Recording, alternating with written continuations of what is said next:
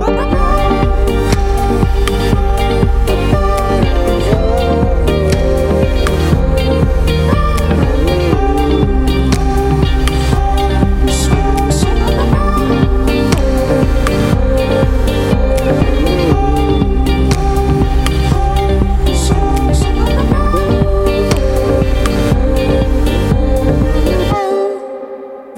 La Méridienne sur Radio Phoenix. Merci beaucoup pour les premiers jours de cette semaine. Euh, merci beaucoup d'être avec nous pour le premier jour de cette semaine dédiée au VSS, les violences sexistes et sexuelles.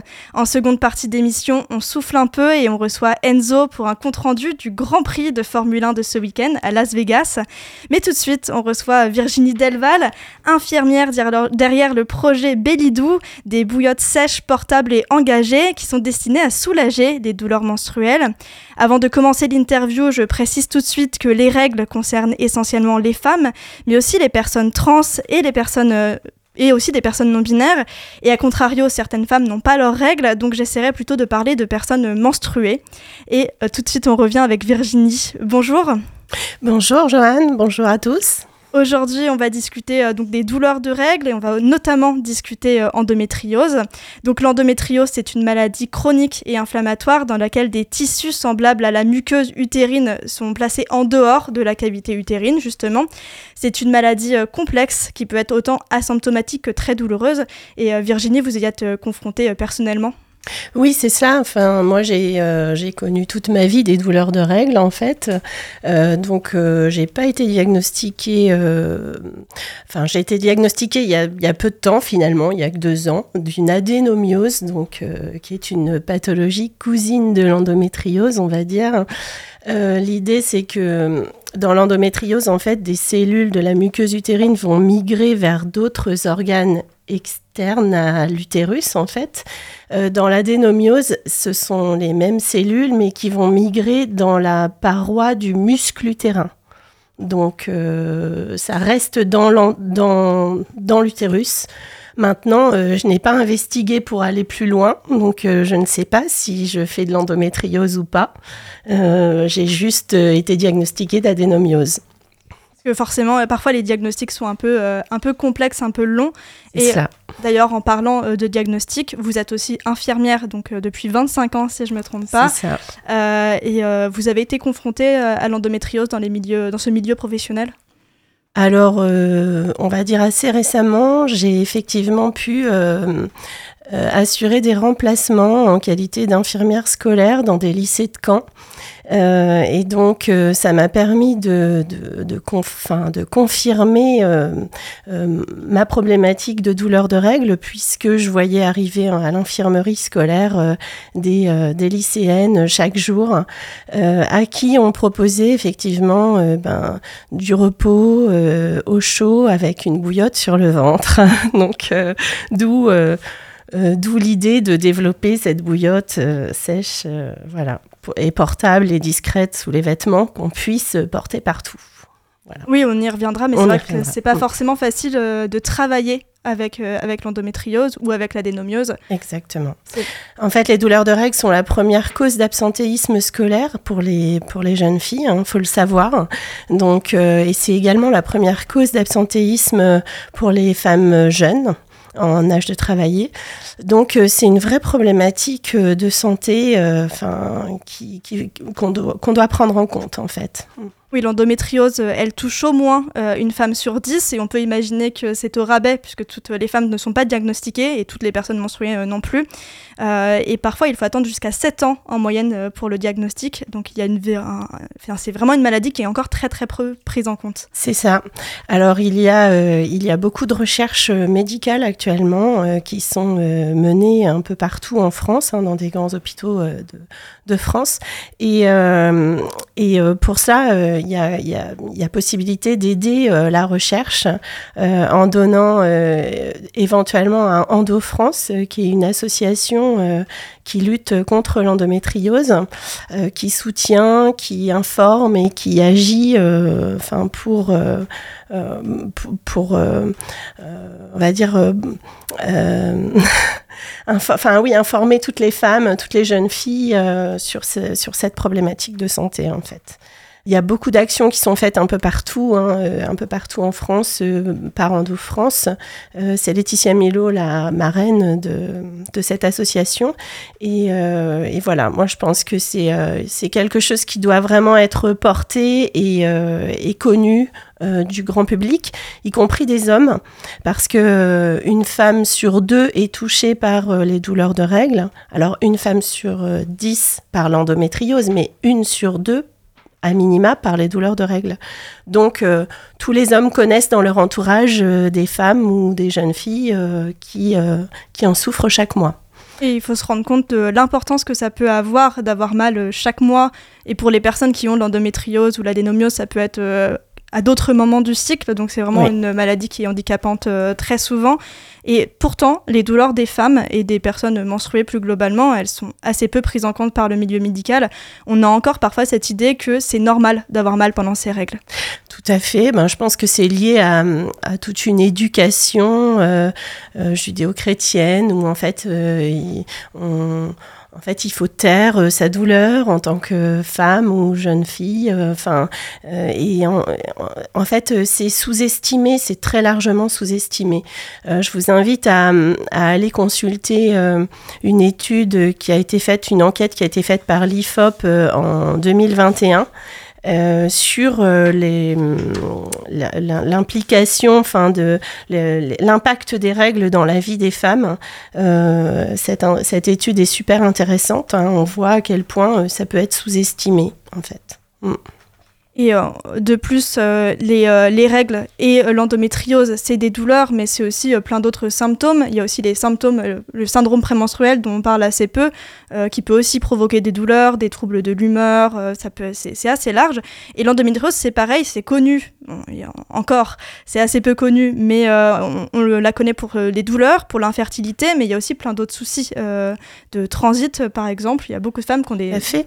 Selon les organes qui sont touchés par l'endométriose, il peut y avoir des répercussions urinaires, euh, euh, intestinales, euh, et respiratoires, et ça peut même migrer jusqu'au cerveau. Enfin, c'est quelque chose, enfin, sans vouloir faire peur, c'est quand même une pathologie qui n'est pas à prendre à la légère. Donc, je pense qu'il faut, il faut quand même s'inquiéter si on a des douleurs qui persistent de manière récurrente et qui ne sont pas calmées par un antalgique euh, simple comme euh, un antispasmodique ou un antalgique euh, type paracétamol par exemple, si ça revient à chaque cycle et puis si ça conduit à de l'absentéisme, je pense qu'il faut vraiment consulter l'infirmière scolaire et puis son médecin traitant ou gynéco pour, ou sage-femme hein, qui, qui peuvent investiguer davantage. Et c'est peut-être aussi pour cette raison qu'il y a une errance médicale telle c'est des symptômes qui sont tellement euh, méconnus et parfois très, très diverses euh, qu'on ne diagnostique encore qu'assez peu euh, l'endométriose. Tout à fait. Mm. Et euh, globalement, l'endométriose, c'est, on la, on la soigne pas aujourd'hui. Il y a quelques actes chirurgicaux, mais euh, qui sont pas fabuleux a priori.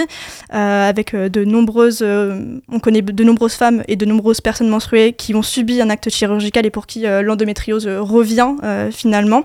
Mais globalement, on donne surtout aux personnes concernées la pilule. Et euh, la pilule, euh, ça ne soigne pas l'endométriose et surtout, ça a de nombreux effets secondaires. Tout à fait. Donc, euh, d'où l'utilité, je pense, ben, de soutenir la recherche, en fait. Hein.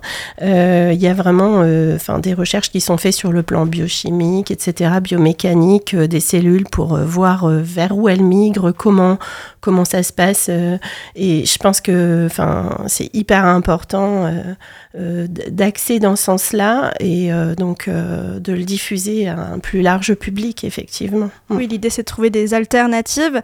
Et euh, dans les alternatives, il y a notamment euh, la thermothérapie. Comment ça fonctionne? Alors la thermothérapie, c'est le fait d'amener de la chaleur ou du froid pour soulager une douleur. alors là, moi, sur le muscle utérin, en fait, on va plutôt apporter de la chaleur, ce qui va permettre de dilater les vaisseaux sanguins, d'apporter davantage d'oxygène aux muscles et de libérer euh, plus rapidement les toxines en fait euh, qui sont liées à la crampe utérine. En fait, la douleur, elle est liée à une crispation, une crampe de l'utérus. Et c'est pour cette raison que vous avez lancé vos bouillottes Bélidou. Donc c'est un Bélidou, c'est un projet d'entreprise à Ranville de production et de commercialisation de bouillottes sèches, engagées et portables.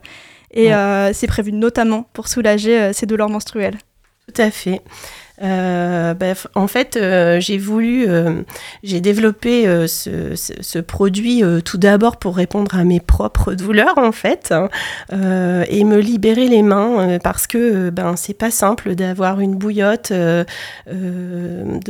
On est obligé d'être posé sur son lit ou sur son canapé et on peut pas, voilà, être active en même temps.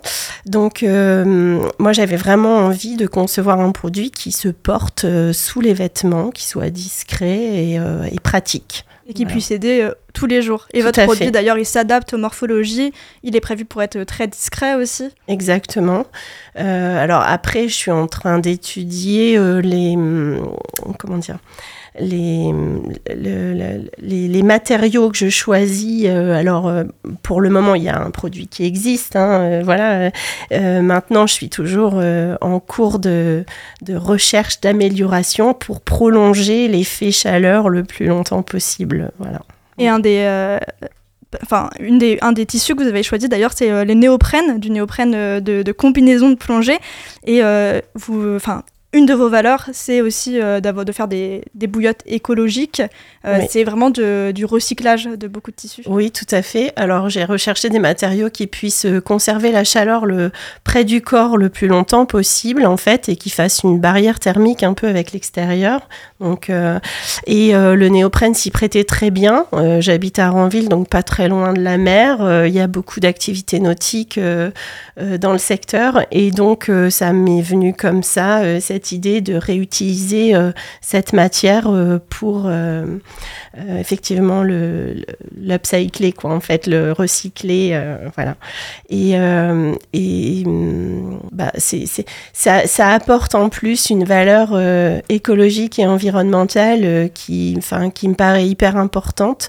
à l'heure actuelle, enfin moi j'ai quatre enfants et donc je veux je veux leur laisser un monde, voilà, plus propre, on va dire. enfin, voilà, Et aussi un monde plus juste socialement, puisque euh, finalement, euh, l'idée, ce serait que la production de ces bouillottes soit faite par des ateliers de réinsertion. Tout à fait. Donc, je me suis rapprochée de, de la Chifo à Caen et de l'âtre à Alençon, euh, les deux premiers ateliers d'insertion professionnelle qui bah, me, produisent les bouillottes, effectivement. Mm.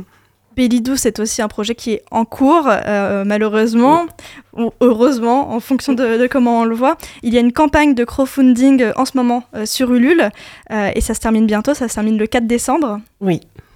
et vous êtes pour l'instant à 40%, c'est ça? C'est ça, je suis à 40% de mon objectif. Mon premier palier est d'atteindre 5400 euros. Je suis à peu près à 2343 euros exactement même. et, euh, et, oui, effectivement, si je n'atteins pas les 5400 euros, je, je, ne peux pas bénéficier de ce, de ce financement en fait qui me permettrait de démarrer ma production. Le produit est déjà prêt, euh, le, voilà, le prototype est fait, etc tout est monté. Maintenant, il me faut juste des fonds pour démarrer, en fait. Et, euh, tout ce qui manque, c'est des préventes euh, de, de, ces bouillottes. Euh, et c'est 54 euros euh, la bouillotte, notamment parce qu'en fait, c'est une bouillotte qui est euh, écolo, solidaire aussi. C'est ça, voilà, tout à fait. Donc, je sais que ça a un coût et que voilà, mais bon, en cette période, je me dis que. on peut se la faire offrir éventuellement pour les fêtes. Ça peut être un beau cadeau de Noël. ça peut être un beau cadeau de Noël, voilà. donc bon, je vous invite à aller euh, effectivement à aller suivre euh, mes pages sur les réseaux sociaux, notamment sur Instagram, euh, Facebook. je suis sur LinkedIn également. Enfin voilà. oui, c'est sous le, pseudo MyBailyDo notamment sur Instagram. C'est ça.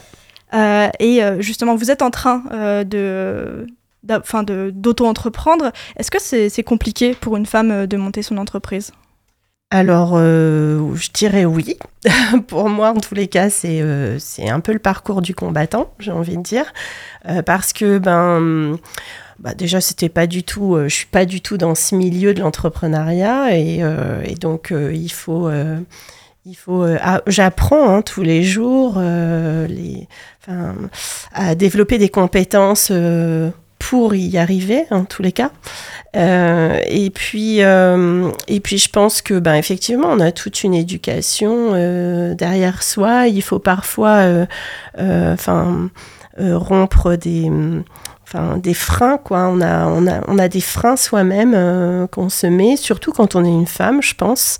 Euh, et il faut avoir euh, effectivement un peu d'audace etc enfin de alors moi je suis assez tenace hein, donc je lâcherai pas ça c'est sûr. Mais mais mais en tous les cas voilà je pense qu'il oui effectivement il faut faut développer des compétences pour pour s'affirmer quoi. Ce qui est pas quelque chose d'évident euh, pour moi parce que c'était pas dans mon éducation et en plus avec ce métier d'infirmière où on est soumis au secret professionnel, à la discrétion, etc. C'est quelque chose qui est pas simple de, de s'exprimer euh, ouvertement, euh, voilà. Donc et d'ailleurs vous jonglez en ce moment avec votre activité d'infirmière, avec ce projet et en plus avec une maladie chronique qui est la dénomiose. Comment vous faites pour jongler avec avec tout ça? Eh ben, j'ai pas mal d'énergie, je dirais. en fait, euh, je, bah, je travaille beaucoup. En fait, hein. c'est, enfin, j'ai une valeur euh, travail qui est, euh, qui est hyper importante. Donc, après, ça me porte hein, aussi cette énergie. je la puise aussi au travers de ce projet. Euh, enfin, donc euh, j'y travaille les soirs, les week-ends, euh, enfin tout le temps quoi. j'ai diminué mon activité professionnelle à 80% début septembre pour me dégager une journée pour le montage de ce projet. je pense que c'est important de voilà d'aller jusqu'au bout, de pas avoir de regrets ou de remords, enfin de, de, de ne pas l'avoir tenté. Je pense que c'est une belle cause qui mérite d'être défendue. Voilà. Je vous remercie beaucoup Virginie. On peut vous retrouver sur vos réseaux sociaux, notamment on l'a dit sur Instagram euh, sous le pseudo MyBellidou. Et on peut bien sûr retrouver votre projet sur Ulule. Si ça vous intéresse, n'hésitez pas à aller soutenir le projet euh, Bellidou. C'est possible jusqu'au 4 décembre. La Méridienne, ça continue, mais avant cela, je vous propose une pause musicale. Et à ce titre, je tenais à remercier Anaëlle, notre coordinatrice d'antenne, qui nous a concocté une playlist spéciale pour cette semaine, une playlist centrée sur les VSS, les violences sexistes et sexuelles. Et grâce à elle, vous aurez l'occasion, et nous aussi, euh, d'entendre des femmes chanter ou rapper à ce sujet sur les ondes de Radio Phoenix. Merci Anaëlle de nous donner de la force avec cette playlist. Tout de suite, on écoute euh, Backward de Georgia Smith. Once upon a time, there were things that we didn't mind. Oh, I'd hop in for a ride, moving fast, never looking back. Words, play your favorite songs, to the words to make you feel the same. Mm. Once upon a time, driving fast, never looking back. I know that I know how to find what's them out loud. I'm done letting myself down. My heart came from the right place. I don't wanna cause heartache, but my mind just couldn't translate. How to deal with these emotions. Can start fire, still get burned, and I'll fuel it like I ain't love.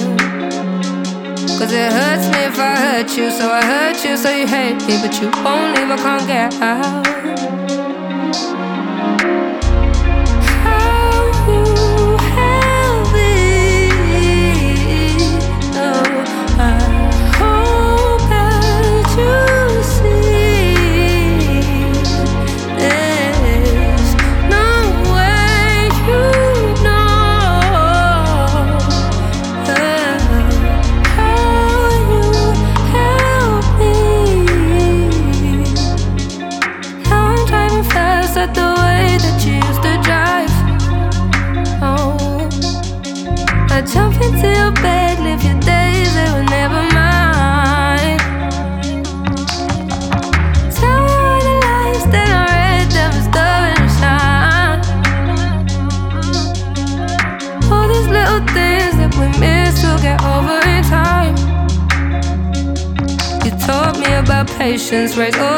Expectations. You show me what's my ground.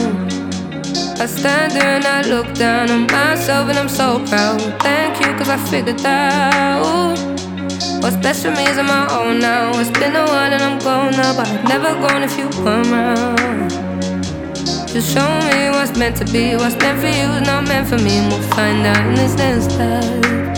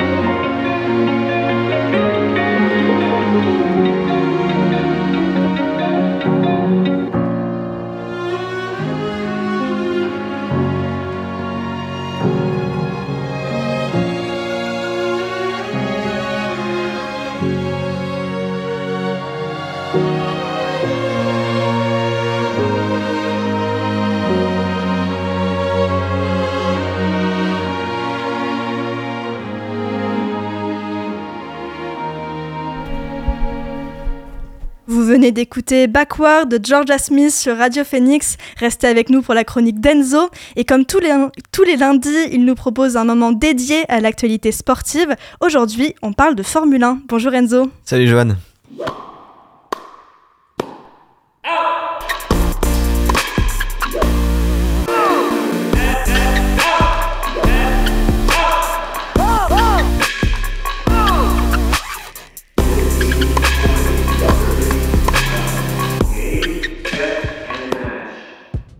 Lundi, Enzo, tu voulais revenir en détail sur l'événement du week-end aux États-Unis dans le Nevada, où la planète Formule 1 avait les yeux rivés sur le tout nouveau Grand Prix de Las Vegas. C'était sans aucun doute le week-end le plus attendu de la saison 2023 de Formule 1 du point de vue du spectacle. Depuis le 31 mars 2022 et l'annonce de la Fédération internationale de l'automobile du retour d'un Grand Prix à Sin City, on nous avait promis un spectacle unique dont seuls les Américains ont le secret, dans le faste de la ville la plus connue du Nevada, Las Vegas qui n'avait plus connu un Grand Prix de Formule 1 depuis 1982 et l'infâme circuit dressé sur le parking jouxtant le César Palace. Alors, pour définitivement tourner la page, les chiffres annoncés pour ce nouveau Grand Prix de Las Vegas avaient de quoi donner le tournis à nous autres les communs des mortels.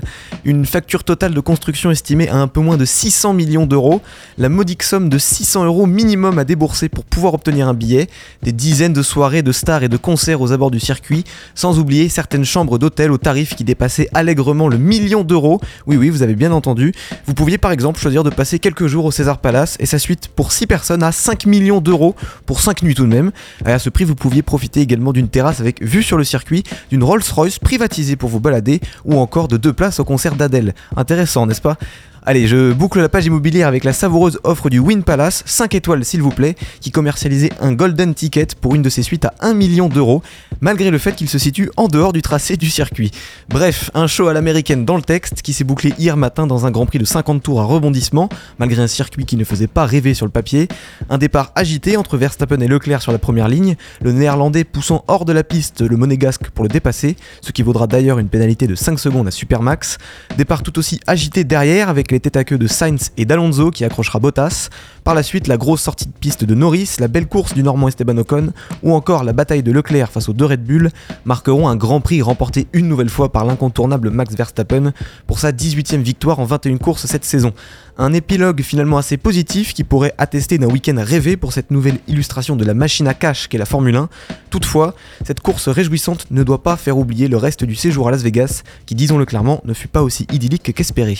Comme tu l'as évoqué Enzo, ce Grand Prix de Las Vegas était censé être un show exceptionnel et pourtant ce nouveau rendez-vous de la Formule 1 a connu quelques débuts euh, chaotiques. Et oui, Liberty Media, le groupe américain propriétaire de la Formule 1, qui était aussi son propre promoteur ce week-end, souhaitait, euh, faire de cette édition New Look du GP de Las Vegas un modèle à suivre pour les futurs projets de Grand Prix à travers le monde, dans une Formule 1 qu'on sait en recherche permanente de paillettes et de lumière. Malheureusement, ce modèle a sérieusement pris du plomb dans l'aile à Vegas, miné par une succession de couacs pas franchement bienvenus. Si on devait tirer une morale de ce Grand Prix, cela pourrait être celle-ci, l'argent a beau faire le bonheur, et encore faut-il le prouver, on ne peut passer outre la réalité, et ce peu importe l'argent dépensé pour organiser cette grand-messe du sport auto. Si tant est que malgré plus d'un an d'organisation et de teasings en tout genre, il n'aura fallu que 8 petites minutes pour que tout le château de cartes s'effondre. La faute à une bouche d'égout mal scellée. Au premier abord, ça fait sourire, sauf Carlos Sainz, le pilote espagnol, qui est littéralement venu arracher le fond plat, le moteur et la batterie de sa Ferrari après seulement 8 minutes dans la première séance d'essai libre. Même passé tout près du drame quand on a su que le baquet du pilote, c'est-à-dire là où il s'assoit pour piloter sa monoplace, eh bien ce baquet avait été fendu par la violence du choc. Tout va bien, mais ce n'est que le début, puisqu'après ce gros incident, il a fort logiquement fallu réparer la piste, accidentée. Les techniciens se sont donc pressés pour, pour reboucher le trou dans le bitume, un peu caché tout de même, puisqu'il ne, ne, fallait pas trop montrer ce genre d'image quelque peu indigne, au cas où des spectateurs fortunés s'inquiéteraient du bon déroulement des essais. Je précise que seuls les plus aisés ont le droit de s'en inquiéter, puisque c'est là un deuxième épisode de cette soirée de lancement tout bonnement catastrophique. La réparation du circuit a retardé de 2h30 la, séance, la deuxième séance d'essai libre, qui a finalement débuté à 2h30 du matin heure locale devant des tribunes vides. Et oui, car euh, les personnels chargés de la surveillance du public n'étaient pas prévus pour travailler à, ces heures ubuesques et accessoirement ont-ils aussi le droit de dormir? Qu'à cela ne tienne, les, spectateurs quelconques, oserais-je dire, ont été dégagés des gradins manu militari par la police de la ville, ces mêmes spectateurs qui ont payé 600 euros minimum pour, assister à ces séances et qui n'avaient eu le droit jusque-là qu'à 8 minutes de roulage des pilotes. C'est un peu fort de café, mais comme on dit dans une certaine publicité, et c'est pas fini, ajoutez à cela la cerise sur le gâteau, ces spectateurs lésés qui ont légitimement prétendu au droit de se faire rembourser leurs billets qui ne valaient finalement pas grand-chose, eh bien Liberty Media, le promoteur, en bon samaritain, a, a décidé de les indemniser à hauteur de 180 euros Premièrement, quand on sait que les spectateurs ont dépensé entre 600 et 3700 euros pour prendre place en tribune, ben, c'est quand même assez peu.